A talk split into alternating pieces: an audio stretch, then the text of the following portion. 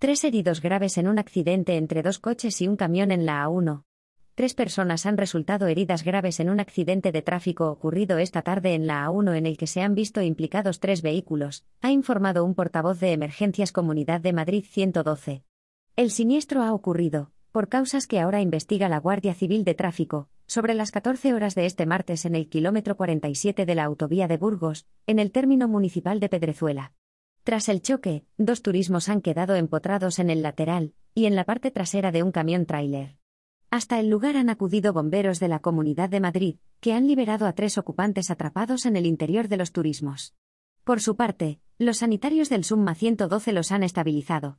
A un varón de 54 años lo han trasladado al hospital 12 de octubre en helicóptero sanitario, y a hombre y mujer de 79 y 75 años a La Paz. Los tres están potencialmente graves.